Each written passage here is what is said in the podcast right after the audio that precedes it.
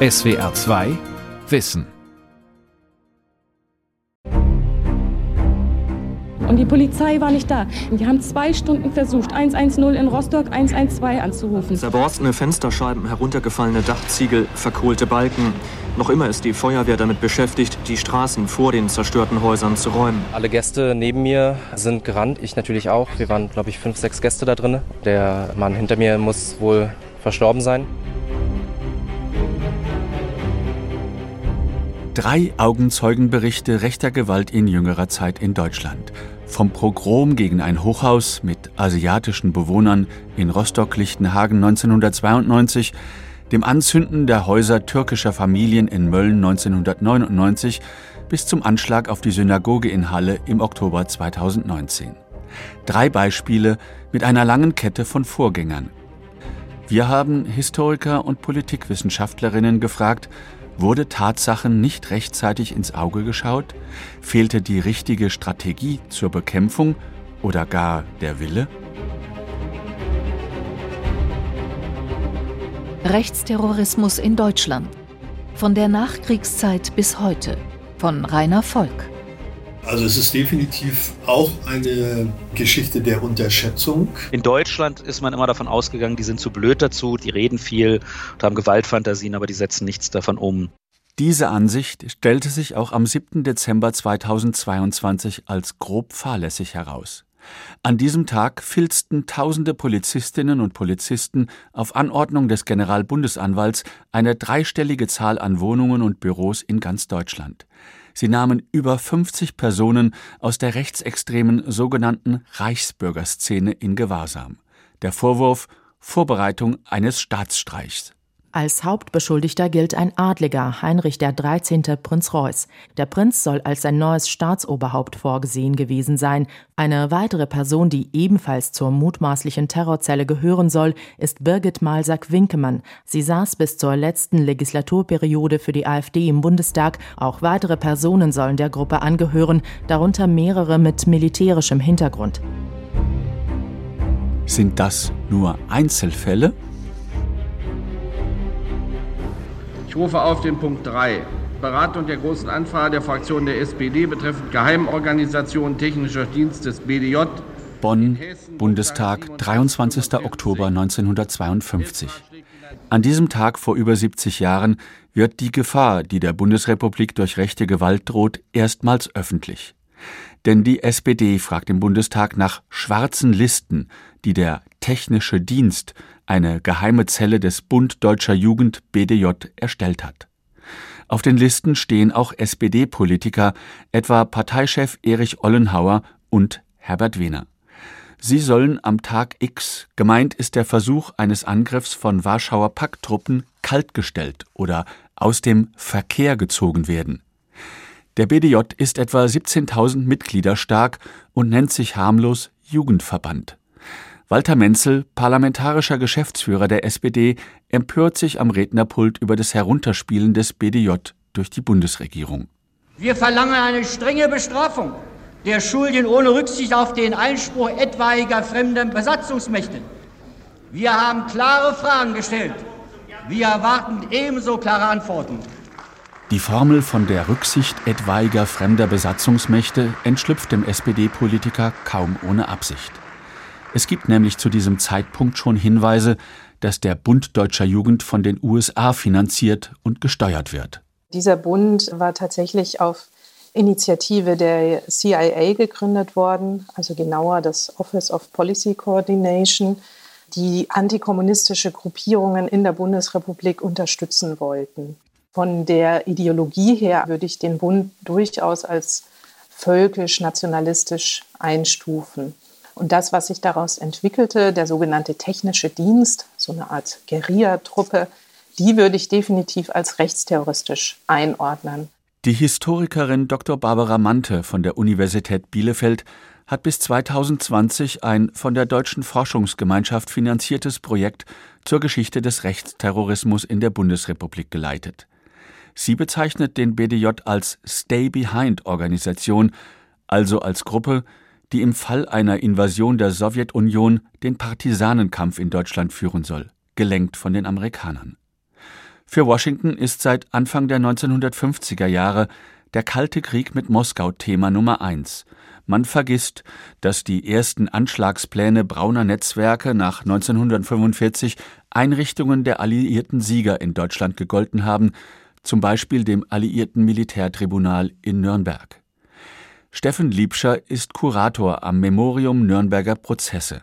In einer Ausstellung zum Rechtsterrorismus seit 1945 zeigt er, Aufarbeitung des NS-Terrors und Demokratie sind von Anfang an eines der wichtigsten Motive für rechte Gewalt. Direkt nach Ende des Zweiten Weltkrieges haben sich Rechtsterroristen gegen den demokratischen Staat gewendet, gegen Menschen gewendet, die an der Aufarbeitung der NS-Verbrechen maßgeblich beteiligt waren. Das ist natürlich etwas, was Rechtsterroristen nicht anerkennen wollten, dass es hier ein anderes Deutschland gibt, das sich auch mit der nationalsozialistischen Vergangenheit insofern auch auseinandersetzt, dass die Verbrechen der Deutschen dann auch vor Gericht gebracht werden. Es erstaunt im Rückblick, wie offen antisemitisch die rechte Szene agitieren kann, ungeachtet der Verbrechen der NS-Zeit. Die Bonner Republik ist nur selten peinlich berührt. Ausnahme eine Welle von Schmierereien, die Ende 1959 entdeckt werden, unter anderem an der Synagoge und an einem Denkmal in Kanzler Adenauers Heimatstadt Köln. Da fordert der Regierungschef Was in Köln an der Synagoge und an dem Denkmal geschehen ist, ist eine Schande und ein Verbrechen. Die Bundesregierung, für die ich spreche, hofft, dass die Organe der Justiz mit aller Schärfe hiergegen vorgehen. Die Vorfälle, die dann folgten, bei uns wie auch in anderen Ländern, sind fast ausschließlich Pflegeleien. Der Fall in Köln aber scheint politischer Natur zu sein. Den Deutschen rät Adenauer lediglich, wer Schmierer auf frischer Tat ertappe, solle ihnen eine Tracht Prügel geben. Auch das verharmlost das Problem, dass die Ultrarechten auf das Denken des Nationalsozialismus zurückgreifen. Wer dieses Tabu anrührt, wie zum Beispiel der hessische Generalstaatsanwalt und NS-Ankläger Fritz Bauer, gerät ins Visier der Ultrarechten. Barbara Mante erklärt. Also ein Beispiel ist Fritz Bauer. Der stand bei einigen rechtsterroristischen Gruppen als Ziel auf ihrem Plan. Also sie wollten ihn umbringen oder entführen. Dass die staatlichen Stellen rechtsextreme Gewalt dauerhaft verharmlosen, zieht sich wie ein Muster durch die Nachkriegsgeschichte der Bundesrepublik. Nur wenn die Motive nicht mehr zu leugnen sind, wird das Problem benannt. Dann heißt es oft, der Täter habe allein und ohne Mitwisser oder Helfer gehandelt. Der Historiker Steffen Liebscher vom Memorium Nürnberger Prozesse erklärt sich das so. Durch diese Sichtweise habe man weiter die Auffassung vertreten können, nach 1949 handele es sich, was die Bundesrepublik betrifft, um eine Erfolgsgeschichte. Diese Erfolgsgeschichte hat auch sehr viele Brüche erlitten und das gehört auch mit dazu, dass man darüber spricht und sicherlich haben dann auch gerade in den 60er, 70er, 80er Jahren Politiker wenig Interesse gehabt, auf diese Probleme hinzuweisen, weil das ja eine Wunde ist. Es geht um Fragen von Schuld und Verantwortung und das führt natürlich dazu, dass diese sogenannte Erfolgsgeschichte dann getrübt ist. Wir sind vor einer halben Stunde an den Ort des Geschehens gekommen. Im Augenblick 11. April 1968. Attentat auf den neomarxistischen Studentenführer Rudi Dutschke in Berlin.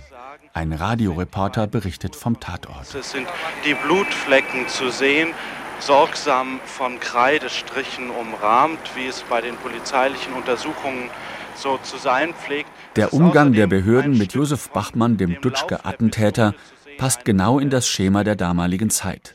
Der Hilfsarbeiter trägt ein Exemplar der ultrarechten Nationalzeitung bei sich und gibt an, Artikel der Bildzeitung über Dutschke gelesen zu haben.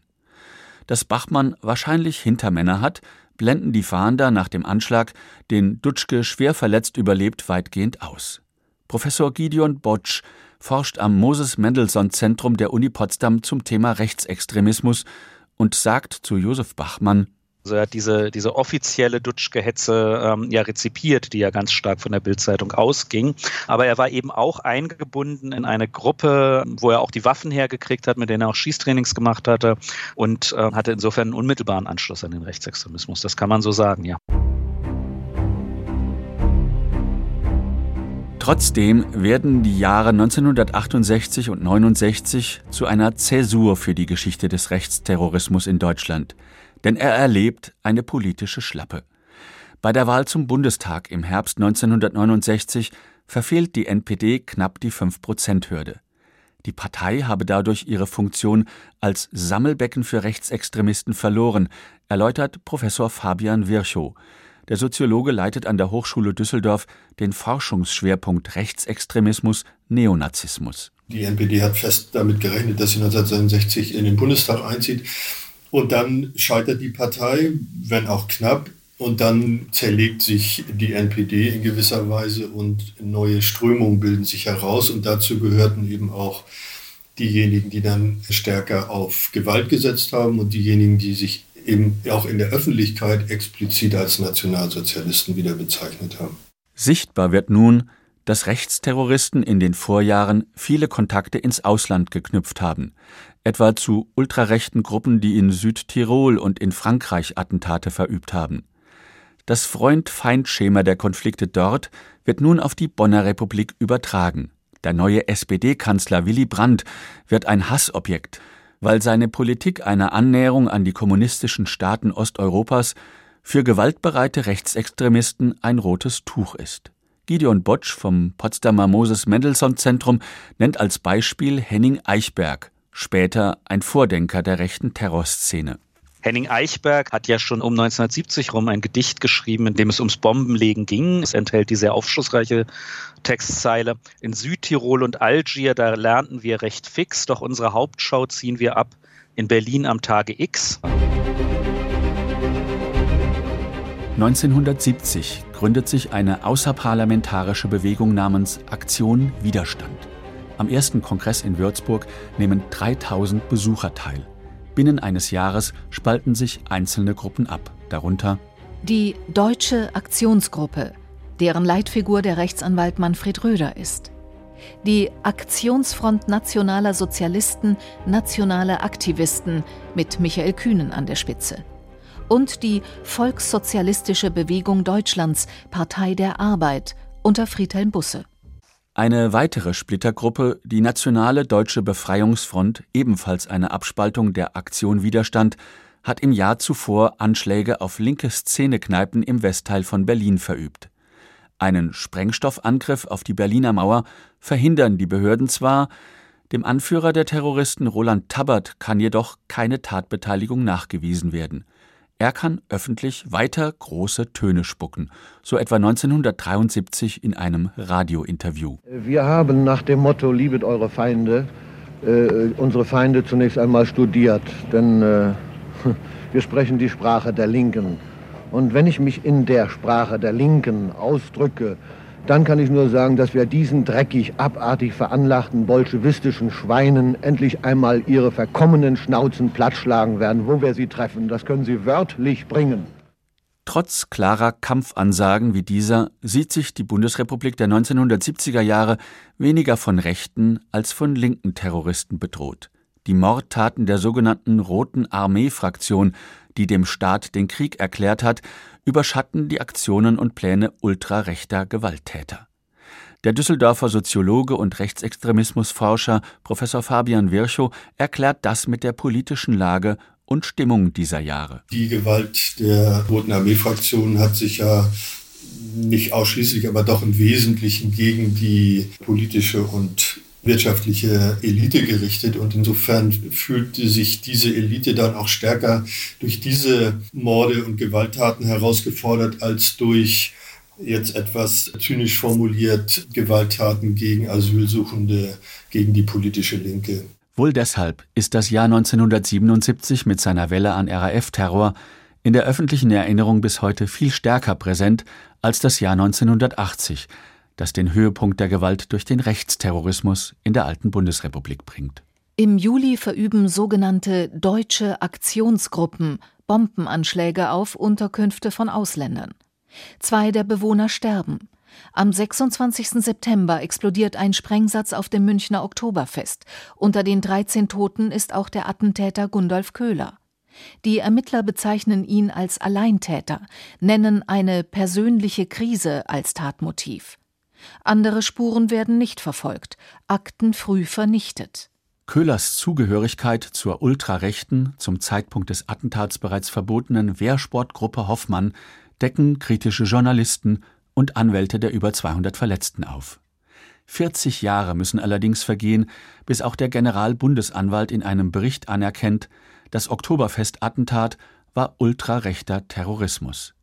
Das Eingeständnis vom Sommer 2020 zum Abschluss neuerlicher Ermittlungen überdeckt für Fabian Virchow nur die Fehler von einst. Weil die politische Bewertung dieses Attentats eigentlich durch eine ja, Entpolitisierung charakterisiert ist, wie wir sie in vergleichbaren anderen Fällen auch finden, wo es zum Teil, ich denke gerade an den Doppelmord in Erlangen, auch eine Täter-Opfer-Umkehr gegeben hat. Also man hat dann sehr intensiv zunächst mal im Umfeld der damaligen Opfer recherchiert und ermittelt. Also insofern glaube ich, ist das schon typisch, dass man schon damals das Ausmaß dieses Rechtsterrorismus nicht wahrgenommen hat. Mit Doppelmord in Erlangen meint Fabian Virchow die Ermordung des jüdischen Verlegers Shlomo Levin und seiner Lebensgefährtin Frieda Pötschke, der brutale Schlusspunkt des braunen Terrorjahres 1980. Auch diese Tat begeht ein Mitglied der Wehrsportgruppe Hoffmann. Einst kommt der Tag der Rache, einmal werden wir fallen. Die ultrarechte Szene grölt ihre gespenstischen Lieder inzwischen immer offener. Man scheint zu ahnen oder zu wissen, dass die Behörden bei der Strafverfolgung nicht mehr hinterherkommen. Jedenfalls sind Erfolge bei der Bekämpfung des Rechtsterrorismus in dieser Phase eher Ausnahmen oder zufällig. So auch der Fund eines Depots am Rand der Lüneburger Heide im November 1981. Der Förster Heinz Lemke hat dort tausende Schuss Munition, über 250 Handgranaten, 50 Panzerfäuste und automatische Waffen versteckt. Vor Ort schildert ein Radioreporter die Hintergründe. Er, Lemke, führte später auch die Polizei zu den Waffenlagern, nachdem die ersten beiden Depots durch Zufall gefunden worden waren. Lemke, der sich in Untersuchungshaft erhängte, war den Sicherheitsbehörden als Rechtsextremist seit längerer Zeit bekannt und saß bereits mehrere Monate in Haft. Es stellt sich heraus, dass Lemke sowohl Verbindungen zur ominösen Wehrsportgruppe Hoffmann hat, als auch zu den bereits erwähnten deutschen Aktionsgruppen von Manfred Röder. Deren Anschläge auf Asylantenunterkünfte Anfang der 1980er Jahre zeigen für den Potsdamer Rechtsextremismus-Experten Gideon Botsch, neben Antikommunismus, Nazi-Verherrlichung und Antisemitismus erhält der Rechtsterrorismus nun einen vierten Ideologiestrang Hass auf Ausländer mit der zweiten Welle der Brandanschläge der deutschen Aktionsgruppen um Manfred Röder wird das sogenannte Ausländerthema in der Terminologie der extremen Rechten zu einem Kernthema und auch zu einem besonderen Anschlagsobjekt. Das kommt also dazu. Wir sind das Volk! Wir sind das Volk! Die deutsche Einheit 1989 und 90 ist für den Rechtsterrorismus in Deutschland kein Rückschlag.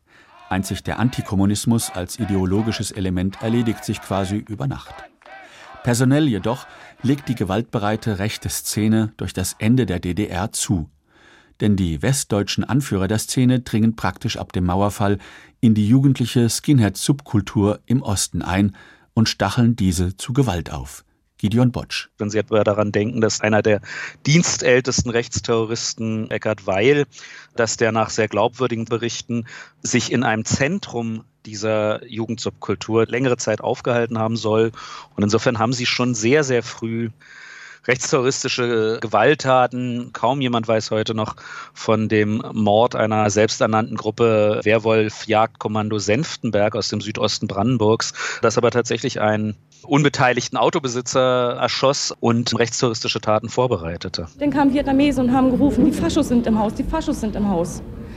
Und die Polizei war nicht da. Die haben zwei Stunden versucht, 110 in Rostock, 112 anzurufen. Es kam keine Hilfe. Man hat uns da allein gelassen, regelrecht allein gelassen. August 1992 im Rostocker Stadtteil Lichtenhagen werfen über 100 Rechtsradikale Brandsätze auf die zentrale Ausländerunterkunft ein Pogrom, das weltweit schockiert. Nur mit Glück kommt kein Bewohner ums Leben.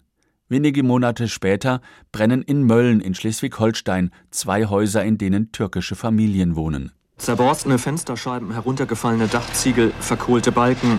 Noch immer ist die Feuerwehr damit beschäftigt, die Straßen vor den zerstörten Häusern zu räumen. Weithin sichtbar der ausgebrannte Dachstuhl des Hauses an der Ratzeburger Straße, das direkt am Möllner See liegt. Zwei Mädchen und ihre Großmutter sterben. Brandstifter sind zwei Neonazis. Sie werden im Jahr darauf verurteilt, einer noch nach dem Jugendstrafrecht. Die genaue Zahl rechter Gewalttaten seit der staatlichen Vereinigung Deutschlands kennt niemand, da die Täter in vielen Fällen unerkannt bleiben. Auszugehen ist jedoch von einer dreistelligen Zahl. Das bisschen Totschlag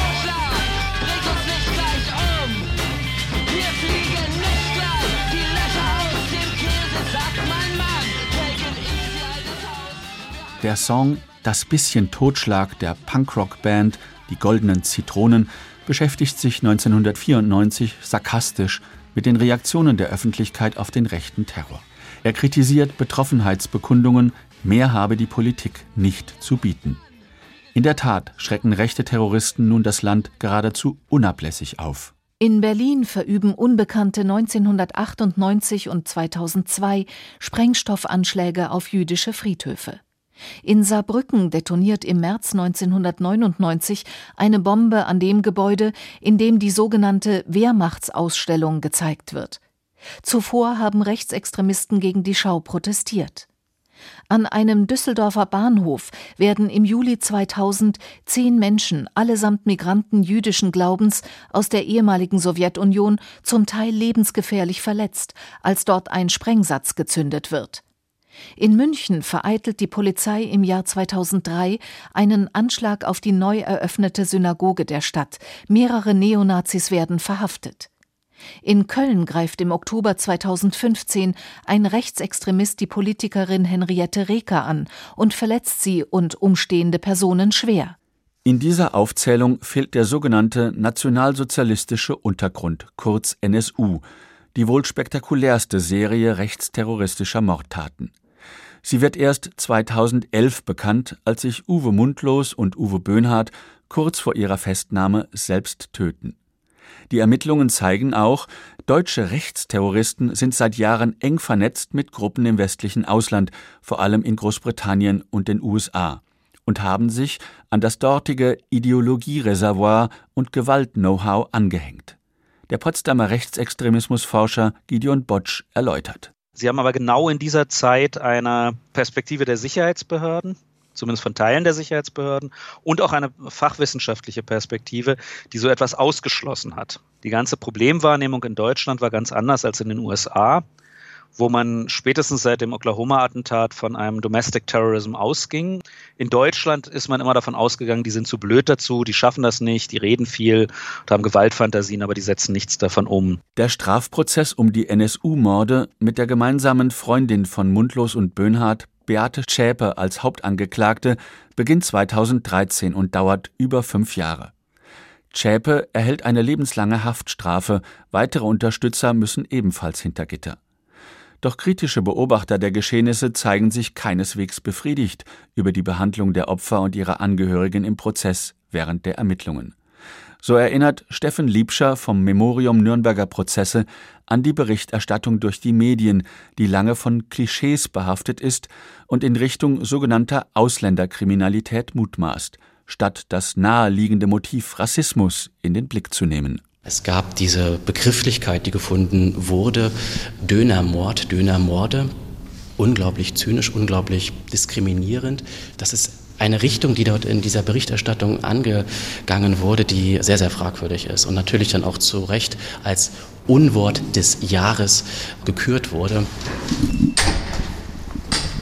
Die Ausstellung von Steffen Liebscher zum Rechtsterrorismus in Nürnberg gleich neben dem Gebäude, in dem nach dem Zweiten Weltkrieg die alliierten Kriegsverbrechertribunale stattfanden, zeigt auch, wie schnell Menschen ins Visier ultrarechter Terroristen geraten können. Ein Beispiel ist der Bürgermeister von Schneitach in Mittelfranken. Ihm droht 2020 die Anhängerin einer rechtsextremen Kleinstpartei mit dem Tod, weil er die jüdische Geschichte der Gemeinde erforschen lassen will und sich für Flüchtlinge einsetzt. Anders als im Fall des Kasseler Regierungspräsidenten Walter Lübcke, der im Jahr zuvor von einem Rechtsextremisten ermordet worden ist, greifen die Behörden hier rechtzeitig ein. Die Terroristin ist dann für die Vorbereitung einer schweren staatsgefährdenden Tat verurteilt worden. Während wir zum Beispiel andere Fälle haben, den tragischen Fall von Walter Lübcke, der auch über Jahre hinweg massiv bedroht wurde wegen seines Einsatzes für Geflüchtete. Das war bekannt, dass er bedroht ist. Also da haben auch die Sicherheitsbehörden dann vermutlich nicht so funktioniert, wie sie vielleicht hätten funktionieren können.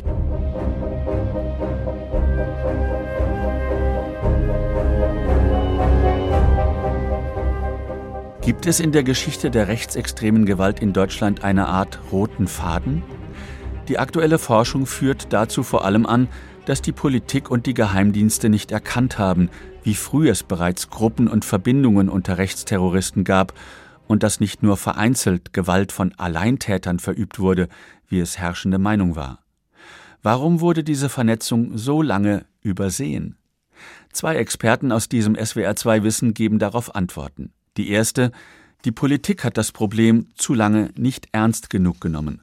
Professor Fabian Virchow von der Hochschule Düsseldorf. Also es ist definitiv auch eine Geschichte der Unterschätzung. Den zweiten Fehler benennt Professor Gideon Botsch vom Moses Mendelssohn Zentrum in Potsdam. Er meint, Politikerinnen und Politiker aus dem eher konservativen Spektrum hätten ihre ideologischen Scheuklappen nicht abgelegt. Diese Auseinandersetzung des bürgerlich-konservativen Milieus, etwa analog zu der Auseinandersetzung im linksliberalen und linken Spektrum, die wird bis heute konsequent von diesen Kreisen verweigert, ob möglicherweise die eigene Ausländerpolitik, die eigene antikommunistische Orientierung oder auch die Stellungnahmen des konservativen Spektrums in Fragen der Vergangenheitspolitik hier zu einer Radikalisierung beigetragen haben könnten. So fällt oft den Angehörigen der Opfer die bittere Aufgabe zu, Wahrheiten zu erkennen und zu benennen wie auch nach den Morden in zwei Shisha-Bars in Hanau im Februar 2020. Der SWR hat dazu intensiv recherchiert und eine sechsteilige Dokumentation erstellt unter dem Titel Die Lücke von Hanau. Fachleute sehen, dass seit kurzem auch prominente Aktivistinnen und Aktivisten der Umweltbewegung Hassobjekte des Rechtsterrorismus sind und bedroht werden. Fabian Virchow bezeichnet die Bekämpfung des Rechtsterrorismus daher als Langzeitaufgabe. Dutschke Studentenbewegung, bei Lübcke war es sozusagen eine liberale Einwanderungspolitik. Der Antisemitismus, wie wir das in Halle eher gesehen haben. Also insofern sind es weniger Strukturen, die ganz konkrete Kontinuitäten haben, aber es sind Weltbilder, zu denen eben auch gehört, dass politische Ordnung im Zweifelsfall mit Gewalt durchgesetzt werden soll. SWR 2 Wissen. Rechtsterrorismus in Deutschland von der Nachkriegszeit bis heute. Autor und Sprecher Rainer Volk, Redaktion Sonja Striegel.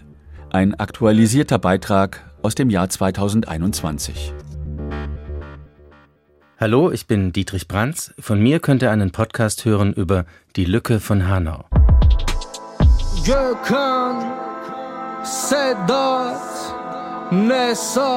Auch über den Täter, seinen Bildungshintergrund, seine Mittelschichtherkunft, Kommilitone von Alice Weidel und Rassist. Mercedes, Hamza, Willi Viorel. Vieles ist immer noch ungeklärt, zum Beispiel der nicht erreichbare Notruf. Nicht zuletzt das Verhalten der Sicherheitskräfte. In meinen Augen, in meinen Augen, Totalversagen. All das dokumentiert die Lücke von Hanau. Die ganze Doku findet ihr auf swr2.de. SWR2 Wissen. Manuskripte und weiterführende Informationen zu unserem Podcast und den einzelnen Folgen gibt es unter swr2wissen.de.